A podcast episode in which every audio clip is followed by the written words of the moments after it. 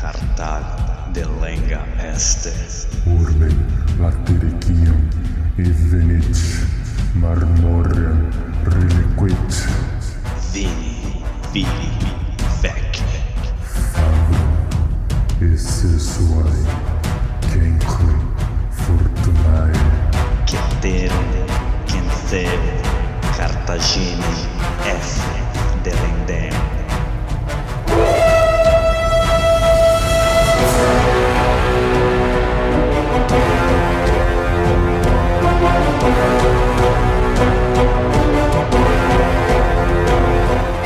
Alô amigos, alô galera, estamos de volta para o 63º episódio do podcast Roma Nua e Crua. Quem vos fala é Bruno Prandi, seu apresentador e agora também editor deste seu humilde podcast. E agora para o nosso mural de recados.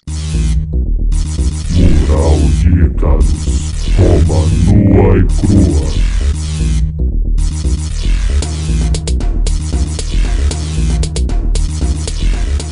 Bom, amigos, queria dizer que agora tô nessa empreitada sozinha de produzir, editar, postar e tudo mais desse podcast. Então não sei se conseguirei mantê-lo semanalmente, como eu tô aprendendo a editar ainda. Talvez no começo eu precise lançar um episódio a cada duas semanas. Veremos. A ideia é continuar semanal, mas eu não sou apenas podcaster, eu sou pai, eu sou marido, eu sou estudante universitário, eu sou empregado CLT. Então assim, falta tempo para poder focar aqui, mas tentarei manter um por semana. Se não der no começo, até eu pegar o ritmo, depois vai, beleza? Dito isso, vamos saudar a nossa tetrarquia.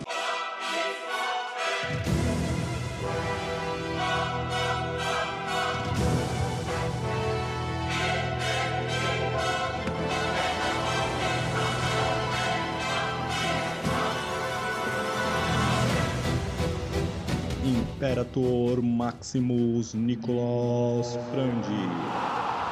nossos Césares Lucas Frandi e César Casolari, e nosso primeiro senador Danilo de Oliveira.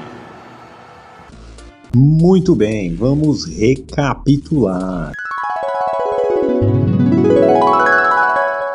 Bom, no episódio passado vimos que César, após cumprir seu mandato como cônsul, consegue um, um pró-consulado, virar governante das províncias da Gália, Trans, da Gália Cisalpina e da Ilírica, e depois, com a morte do, do da Gália Cisalpina, ele assume esta província também. Vimos que os Optimates tentam barrar que o César consiga um pró-consulado numa, numa província importante, queriam dar algum alguma província sem menor relevância para ele, sem tropas, mas graças às suas conexões e ao triunvirato, né, os outros dois do triunvirato, Pompeu e o Crasso, ele consegue então é, o governo das é, províncias gaulesas, beleza? E não era só um proconsulado de apenas um ano, como de costume, mas César ia ficar cinco anos como procônsul ali da Gália. Bom, ele mal chega e já logo tem que lidar com uma tribo gigantesca aí cerca de 350 mil pessoas, algumas tribos na verdade, tentando migrar do que seria hoje a Suíça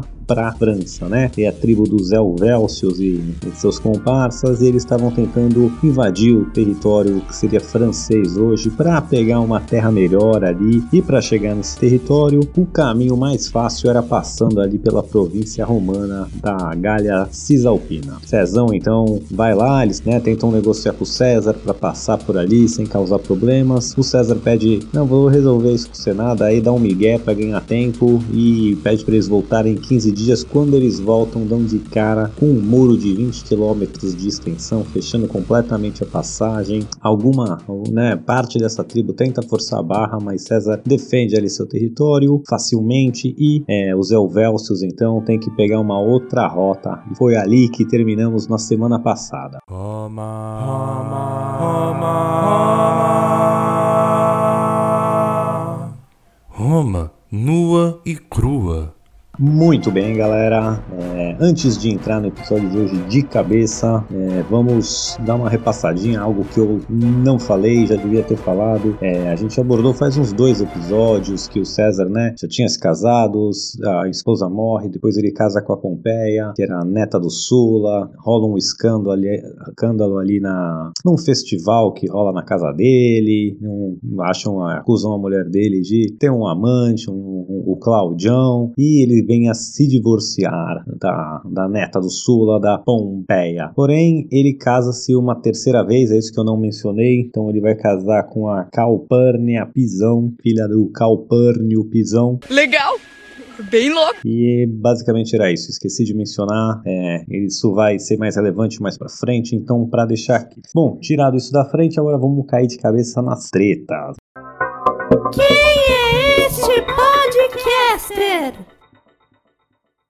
É o Bruno Brandi! Bruno Prandi, Tudo bem. Os Helvécios, então frustrados ali de, de conseguir atravessar para Galha pela província romana, vão então pela, pela rota norte, pela rota pelas montanhas, a rota mais difícil, né? E eles vão chegar ali ao norte dos Helvécios, tinham os territórios dos Sequanos, né? E ao norte ali da Galha é, Cisalpina tinham os Ébrios, tá? Então duas tribos gaulesas ali, uma que fazia fronteira com a província dos romanos e o outro que fazia fronteira aí com os Helvécios. Os Helvécios, então, eles fazem um acordo com os Sequanos, esse que fazia fronteira com eles, né? Porque eles tinham até casamentos, tinha, como posso dizer assim, uma, uma certa amizade e alguns laços matrimoniais ali entre as lideranças. Então os Helvécios fazem um acordo com os Sequanos, pô, Sequanos, a gente é brother, a gente é, né, parente aí, família estendida. Fazer o seguinte, sabe que a gente quer migrar, que a gente quer um território legal aí na Galha, vocês têm esse território legal, mas a gente não vai tretar com vocês. Dá só passagem pra gente que, né, a gente vai sem passa pelo seu território sem causar e vai mexer na gaveta dos outros. Os sequanos não tinham muita escolha, né, porque dizer não, eles iam invadir o território deles, mas fácil dar passagem e é, botar os Zé- Elvelsos para brigar com os seus vizinhos que já estavam em tretas com, com os sequanos. Então o que, que os Elvelsos atravessam ali o território dos sequanos e entram no, entram no território dos Edos, esses aliados romanos e inimigos dos sequanos, né? Não precisa se dizer que eh, os Elvelsos entram causando, saqueando vilas, cidades, plantações, etc. Bom, enquanto isso tá rolando, o, o César, o que, que ele faz, né? Ele deixa ali eh, uma legião na, no território ali onde ele construiu um muro, onde ele fechou ali perto da cidade de Genebra. Ele deixa ali o seu legado ou lugar tenente, um, um oficial ali, um, um tenentão, um coronel, seria mais ou menos equivalente hoje, com uma legião para fechar ali. Esse cara que fica, esse lugar tenente, né? É, esse cara tem o nome mais gostosinho e anti-higiênico do mundo antigo. Seu nome em latim era Titus Labienus. Isso mesmo, Tito Labienus.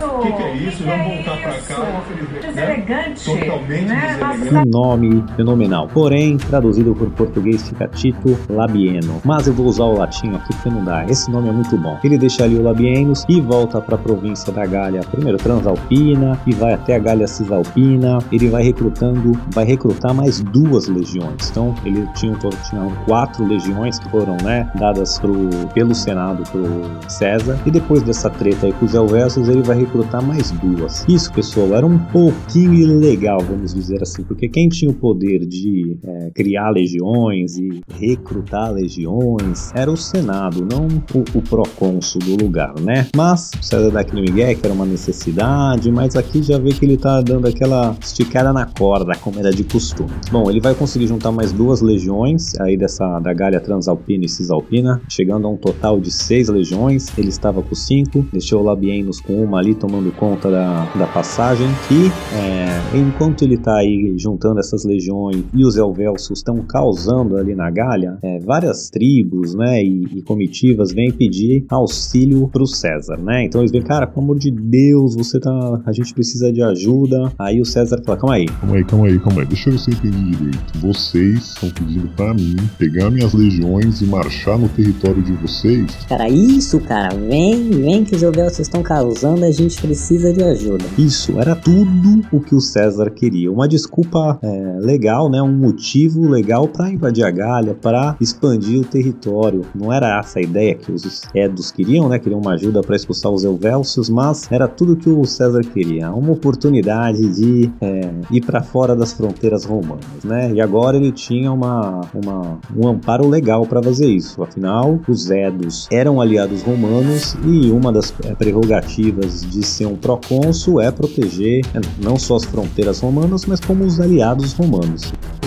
Era brecha com o sistema queria. Cezão, então, agora com, com a prerrogativa legal, junta suas legiões, né? Vai lá, encontra o Labienus e entra no território dos Edos com é, velocidade que lhe é peculiar atrás dos Elvelsos. Vou dar uma pausinha aqui, porque eu acho que eu não fui muito claro explicar essa velocidade é, do César, né? Isso vai ser hum, algo corriqueiro que vai estar sempre aí acontecendo e uma das diferenças do César para todos os generais era a velocidade. Então, quando ele precisava chegar numa cidade, tomar uma posição, ele sempre chegava lá antes das pessoas. Porque ele marchava madrugada, ele marchava os caras 24 horas, 36 horas seguidas, sem parar. O quanto precisasse, ele ia marchar para sempre chegar na frente. Não só chegar nos lugares fisicamente, mas também com as suas obras de engenharia, construindo pontos, construindo a fortificação que a gente viu aí em 15 dias. Ele construiu 20 quilômetros de fortaleza com 10 metros de altura, com torres, com é, acampamentos etc. Só aqui da Baixada Santista para reformar, reformar a Ponte Penso aqui, que é que liga a ilha de São Vicente com o continente, né? Mas é um assim um espaço de 100, 200 metros no máximo de mar. Meu, para reformar essa ponte demorou 4, 5 anos, né? Vocês vão ver a velocidade que o César vai fazer as coisas. Então isso é uma, uma coisa que a gente tem que ter na mente quando pensa em César, velocidade. Mas o César, ele não era um general disciplinador, como era o Crasso, como eram outros generais que a gente já viu aqui aqui que é, trata os soldados mesmo na, na a unha, ferro e fogo. Não, pelo contrário, César era aquele cara que, meu, faz o que quiser, deixa os caras bem à vontade, quando eles estão de boa, né? Assim, quando não tem necessidade. Agora, quando aparece o inimigo, quando tem que fazer alguma coisa, aí é 100% disciplina, aí é marchar dois dias seguidos sem parar, é construir muro, é enquanto tá guerreando. Então, assim, enquanto tava tudo de boa, César deixava os soldados avontes. Quando precisava, aí era a ferro. Mas ele não tinha que impor isso na marra, era algo que eles já sabiam, né? Outra coisa do César também que é muito legal era, era o, ah, os seus treinamentos, né? Que dizem que os treinamentos de César eram, eram batalhas sem sangue, que era põe os caras para treinar o dia inteiro no sol, não só treinar é, marcha, posições militares, manobras militares, né? Atacar, recuar, mas parar, construir ponte, construir acampamento, construir forte, construir equipamentos de cerco, enquanto o pessoal tá guerreando, então ele treinava de uma maneira bizarra.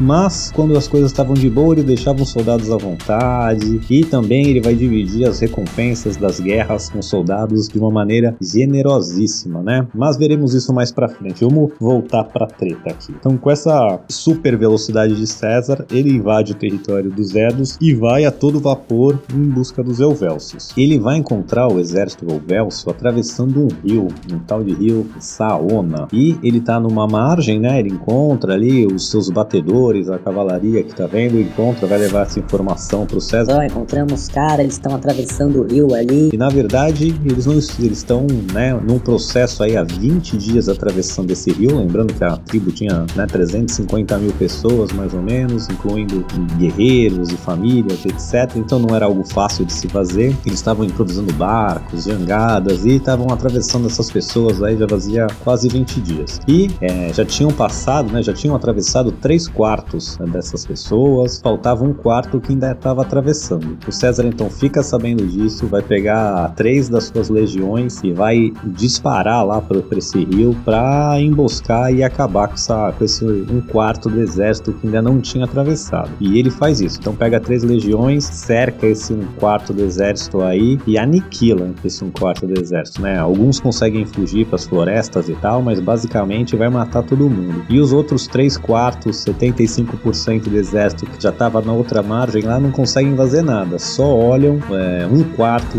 do, do, seu povo ser aniquilado pelo Júlio César. Porém, né, os, os os gauleses no geral, eles acham que isso é uma atitude covarde do Júlio César.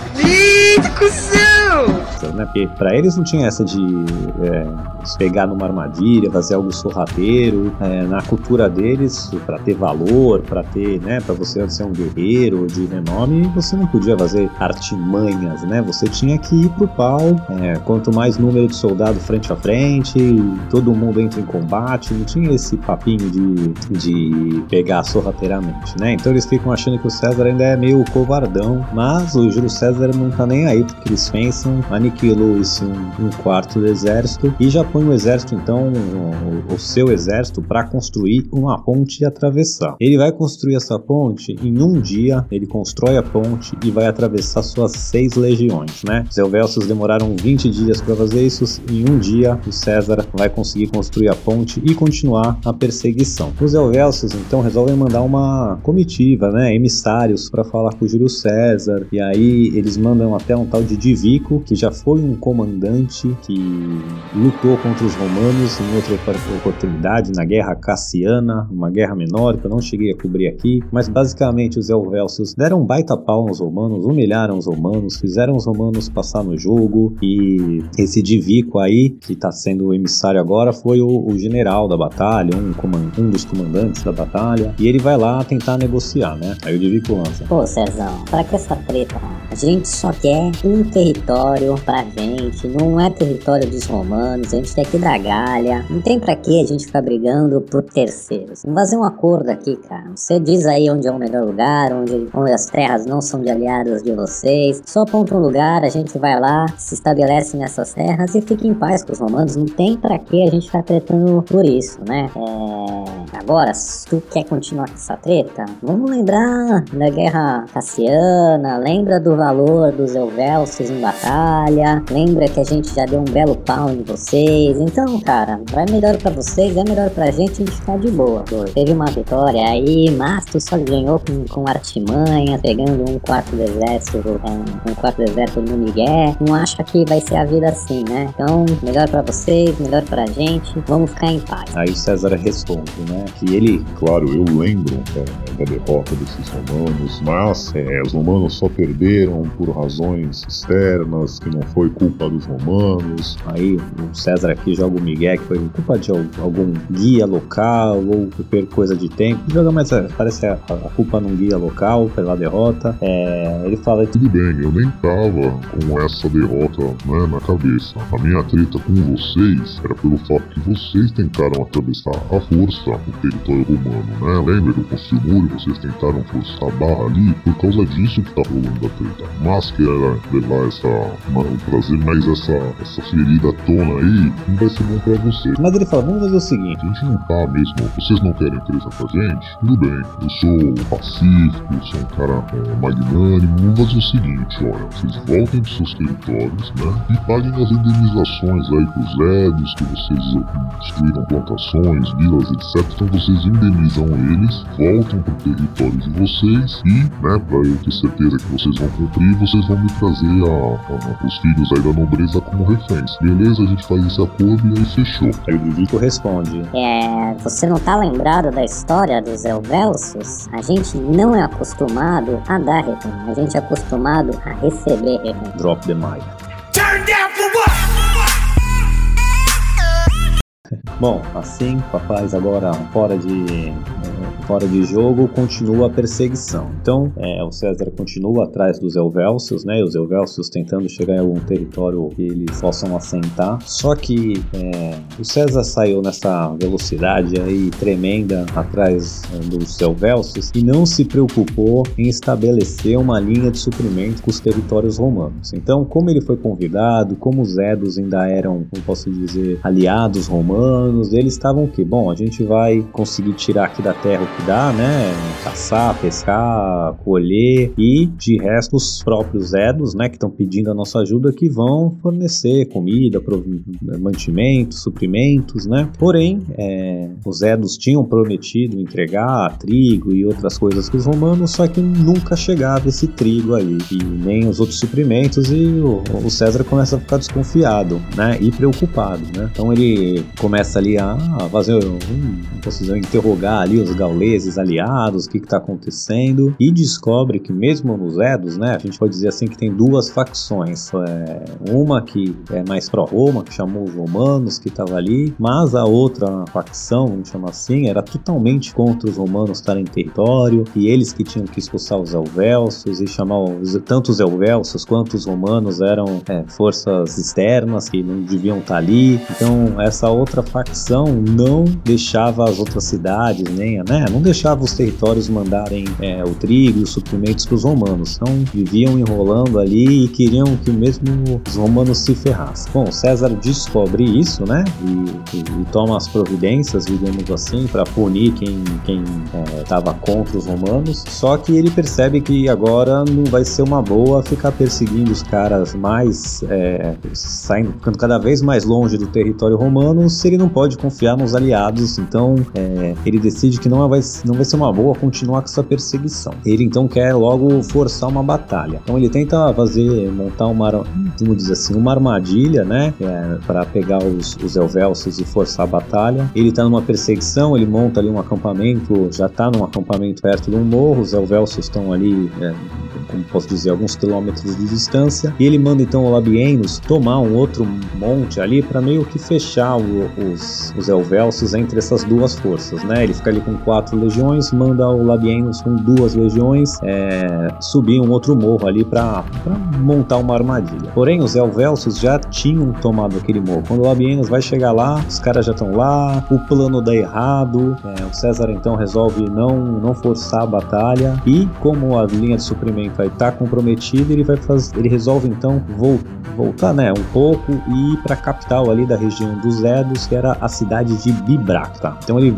vai para essa cidade ele, ele, se reabastecer e abandona a perseguição. Ou então seu bate em retirada aí com seu exército todo, começa a marchar para Bribacta e, e, para a perseguição. Os Elvelsos, né, eles veem então que o, que o César está fazendo essa manobra, que ele está, como posso dizer assim, fugindo, né? E então o, os Elvelsos começam a perseguir os romanos, né? Os romanos estavam perseguindo os Elvelsos, agora o jogo virou. Parece que o jogo virou, não é mesmo? Os Elvelsos que começam a perseguir os romanos e vão tendo, né, posso dizer assim, escaramuças entre as cavalarias. Antes eram os romanos tendo escaramuça com os Elvelsos na perseguição, agora o jogo virou. Os Elvelsos perseguindo e os romanos em escaramuça aí com a sua cavalaria.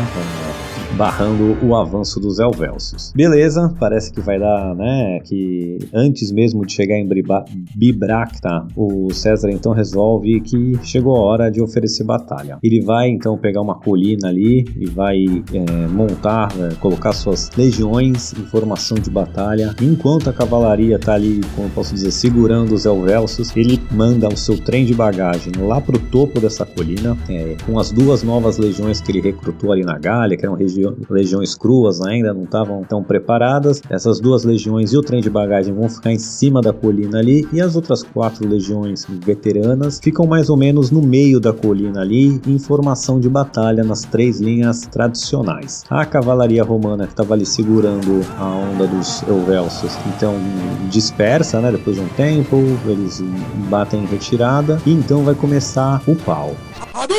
O exército dos gauleses, então, né, que eram 350 mil pessoas, pensa que não é fácil mover, mas eles vão reunindo ali, reúnem os seus trens de bagagem, lembrando que os trens de bagagem era toda a vida dos caras, que, que não, né, eles trouxeram tudo nessa migração, o que eles não puderam trazer, eles queimaram. Então eles deixam ali mulher, criança e uma parte é, das forças no acampamento deles, tomando conta do trem de bagagem deles e pegam a maior parte do exército, entram numa formação meio que de falange, assim fazem um shield wall, um, um um muro de escudos e vão subindo a colina atrás dos romanos. Os romanos, então, né, em formação, já esperando o ataque, antes dos caras chegarem, dando aquelas saraivadas de pila, né, era aquela lança romana. E aí, até lembrando também, pessoal, que é, os exércitos romanos foram reformados por Mário por causa de guerra contra os bárbaros, contra os germânicos e, e parte dos gauleses também que se uniram a eles nas guerras símbrias, né? Então, essas táticas e tudo eram preparados para esses focos. Então, quando uma das coisas que o exército mudou foi a pila de colocar uma ponta de ferro que prendia, entortava e não conseguia ser retirada. Então, quando esse shield wall, aí, esse muro de escudo vem subindo é, em direção aos romanos, os romanos dão essas saraivadas de pila aí,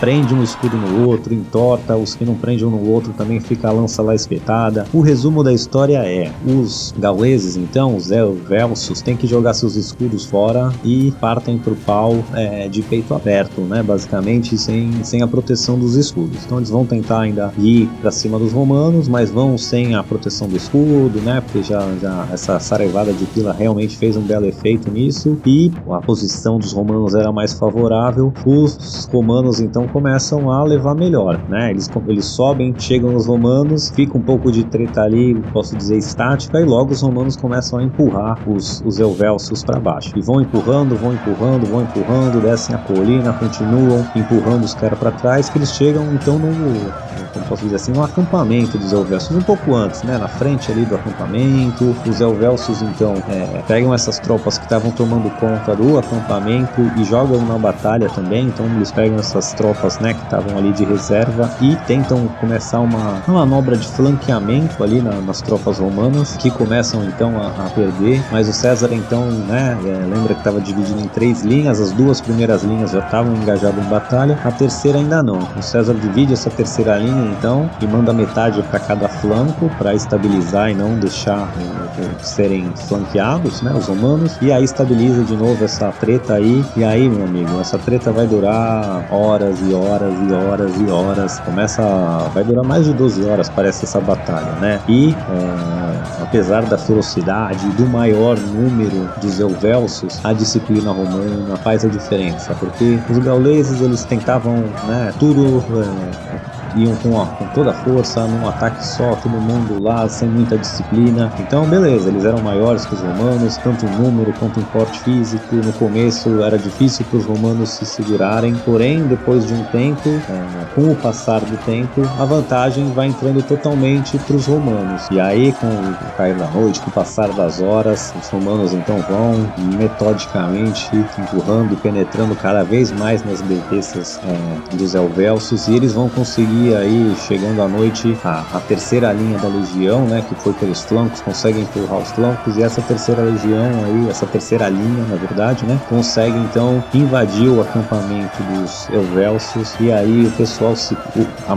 maioria, né, o que sobrou se põe a correr, e o quem não conseguiu correr vai ser morto, né? Então, basicamente aí os romanos vão eliminar, mas é, vai sobrar um terço daqueles 350 mil que começaram, cerca de 120 mil vão conseguir escapar aí dessa outra batalha e o resto vai ser ou morto ou capturado, né? É, os romanos vão conseguir ainda tomar o trem de bagagem, lembrando que o pessoal empacotou toda a vida deles lá, então basicamente agora viraram maloqueiros sem nada, né? Mas 120 mil é gente pra caramba. Os romanos romanos não partem em perseguição logo de cara. O César dá três dias para as tropas se recuperarem, enterrarem seus mortos, né? Porque também os romanos tiveram várias baixas aí, parece que cerca de 6 mil, mas os, os elvelsos aí tiveram mais de 60 mil soldados mortos, fora civis. É, depois de recuperado, enquanto estão se recuperando, né? O César também manda mensagem aí para emissários, para as tribos em volta ali, dizendo que quem desse auxílio para os elvelsos ia entrar na lista negra romana. Então os Elvelsos também não conseguem é, nenhum tipo de apoio, nenhum tipo de aliado. E depois de três dias de se recuperarem ali em Bibracta, os romanos então partem a perseguir o que sobrou do exército Elvelso. Porém, né, os Elvelsos, quando veem que os romanos já estão na cola de novo, é, desistem. Não dá mais para eles, vão pedir pinico e vão se submeter a César, né? Então César vai aceitar essa submissão. O que, que ele vai falar? Cara, lembra vocês queimaram todas as suas casas, todas as suas plantações, todas as suas vilas lá no seu território, bom, voltem para lá. Então o César manda eles voltarem para seus territórios com o rabinho entre as pernas, só que eles perderam o trem de bagagem, tinham queimado tudo no território deles, né? Então eles não tinham como sobreviver. O César então vai ordenar que nenhuma tribo ataque eles, né? Eles vão virar um cliente romano agora, e não só não ataquem, mas que forneçam grãos e materiais para eles poderem se alimentar e reconstruir ali no seu território. Porque o César fez isso não foi só de bonzinho não, porque os territórios que os Helvécios abandonaram já estavam começando a vir é, germânicos invadir esse território. Esse território era ali fronteira com os romanos. Então os romanos colocam os Helvécios de volta no seu território para ficar ali um, um, um buffer, um, um tampão entre os romanos e os germânicos. E falando em germânicos, já tem uma tribo aí, um tal dos suebos, ou suebi em latim, né? É, invadindo o território gaulês também, o território dos sequanos, até esses que começaram aí, que deram passagem pros, pros Helvelsos, mas isso vai ficar pro episódio que vem. Então, o episódio que vem vai começar uma treta aí com os germânicos, fique com a gente e até! Alô amigos, alô galera, só lembrando que ainda tá muito fácil de participar do nosso seleto grupo de apoiadores carinhosamente apelidados de Tetrarquia. Você que gostaria de contribuir com este humilde podcast, por favor entre no link que está na descrição para visitar a nossa página do Padrim. Lá contém todas as informações necessárias e você poderá deixar seu nome registrado para sempre na história da educação brasileira. Vem!